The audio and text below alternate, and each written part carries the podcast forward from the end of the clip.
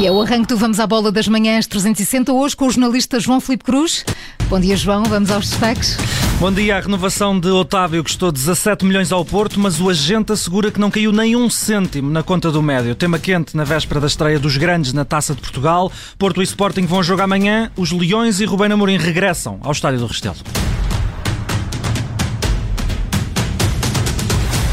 E João, começamos este Vamos à Bola com a atualidade no Futebol Clube do Porto. Os custos da renovação de Otávio estão a gerar algum desconforto no Dragão, mas o agente, o agente garante que o médio não recebeu prémio. De acordo com o relatório e contas divulgado pela SAD Azul e Branca ainda na terça-feira, a renovação de Otávio custou perto de 17 milhões de euros. O valor é justificado através de encargos com serviços de intermediação e prémios de assinatura de cerca de 15 milhões de euros, essencialmente pagos a Otávio. Tudo isto foi negado pelo agente que desdobrou-se em entrevistas aos três jornais desportivos. Israel Oliveira garante que não sabe de onde saiu este valor e aponta aos salários eh, de Otávio para o justificar. 15 eh, a 17 milhões eh, é o que o Internacional Português vai receber se cumprir o contrato com o Futebol do Porto até ao fim. São cerca de 4 milhões por ano durante os próximos 4 anos. Nestas entrevistas, o agente de Otávio assegura que o jogador aceitou renovar por amor a camisola azul e branca e revela que até houve uma proposta proposta do AC Milan, que assinou com um prémio de assinatura chorudo que o médio recusou.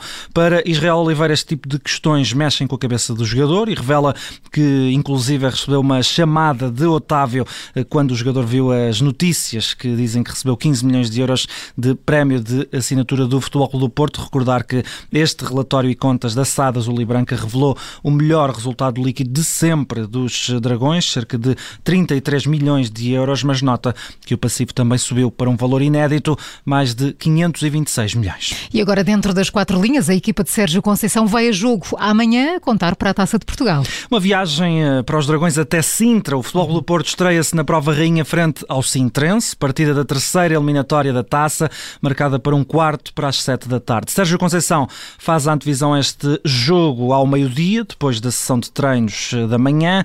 Ontem o técnico portista contou com seis reforços. Diogo Costa, Pepe, João Mário, Vitinha, Fábio Vieira e também Francisco Conceição estiveram à disposição no eh, centro de treinos do Olival. Por outro lado, Chancel Mbemba voltou a não trabalhar no relvado. O central lesionou-se no jogo da seleção da República Democrática do Congo e é dúvida até para o jogo frente ao AC Milan da próxima semana. Já Otávio continuou a realizar treino condicionado. Marco Gruitch, Medi Taremi, Mateus Uribe e Luís Dias e ainda Teca Tito Corona não marcaram presença no treino de ontem. Aliás, os colombianos têm jogo ainda hoje, às 10 da noite, uhum. frente ao Equador, eh, e o mexicano foi a opção na partida desta madrugada, das 3 da manhã, do México. A viagem dos Dragões até Sintra amanhã, o Sintrense, que é oitavo classificado da Série E do Campeonato de Portugal, o técnico Hugo Falcão antevê esta partida pelo meio-dia e meia. E João, depois do Sintrense Futebol Clube do Porto, há um clássico em Lisboa. E num estádio igualmente emblemático, o Estádio do Restelo e o Belenenses voltam a receber um grande, desta feita o Sporting, também a contar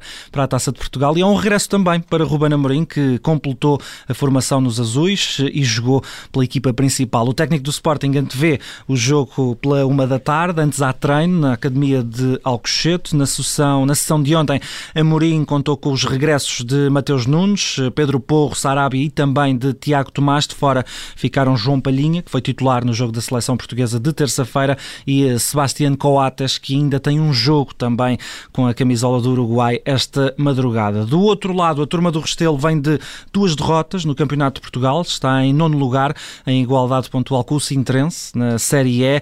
Do técnico Nuno Oliveira antevê a recepção aos Leões no Estádio do Restelo ao meio-dia, a partida que está marcada para um quarto para as nove da noite de amanhã.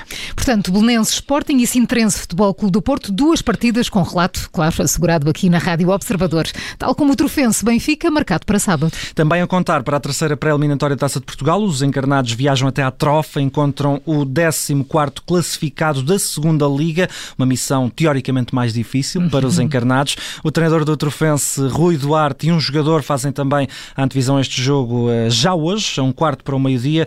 O Trofense Benfica, que é uma partida eh, que está marcada para sábado às 8 e um quarto da noite. Como vimos, Porto e Sporting estreiam-se já amanhã. O primeiro jogo da terceira eliminatória da Taça de Portugal está marcado para as 6 da tarde e opõe a Académica ao Famalicão. João Filipe Cruz Cruz, agora falamos de dinheiro, muito dinheiro e com um sotaque português. Bruno Fernandes é o quarto jogador mais valioso do mundo. Sabe inter... bem dizer isto? o internacional português já vale perto de 119 milhões de euros, ultrapassou Neymar na lista da KPMG.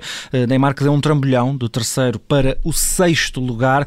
Bruno Fernandes está apenas atrás de Harry Kane, Mbappé e Haaland, o norueguês que, de acordo com os cálculos, vale mais de 144 milhões de euros e é o mais valioso do mundo, ultrapassando precisamente Kylian Mbappé, o francês do Paris Saint-Germain. Nesta lista há a destacar também a valorização de Ruben Dias, o central português viu a cotação subir perto de 8 milhões de euros e vale agora mais de 100 milhões, está no 14º lugar da lista dos mais valiosos do mundo. E fechamos a edição de hoje do Vamos à Bola com modalidades. No voleibol, o Benfica avançou para a segunda ronda de apuramento para a Liga dos Campeões. E com Rui Costa na bancada, os encarnados venceram o Big Bang Tartu por 3 sets a 1, resultado alcançado também na Estónia na primeira mão. Eh, na próxima ronda, as águias têm pela frente os eh, finlandeses do eh, Valepa, com o primeiro jogo marcado para a próxima quinta-feira no Pavilhão da Luz. Para chegar à fase de grupos da Liga dos Campeões de Voleibol, o Benfica terá ainda de ultrapassar uma terceira eliminatória. E também na Liga dos Campeões, mas de handball, o Futebol Clube do Porto joga hoje. A contar para a quarta jornada do Grupo B, os Dragões recebem os húngaros do Vesprem, os atuais eh, segundos classificados do Grupo B. Eh, em caso de vitória, o Porto passa a segundo lugar. Nesta altura, os eh, azuis e brancos têm 4 pontos, menos 2 que o líder Kielce da Polónia. O jornalista João Filipe Cruz, no Vamos à Bola das Manhãs 360. João, já sabes que é sempre um gosto ter-te connosco. Obrigada. Obrigado. Até amanhã. Até amanhã.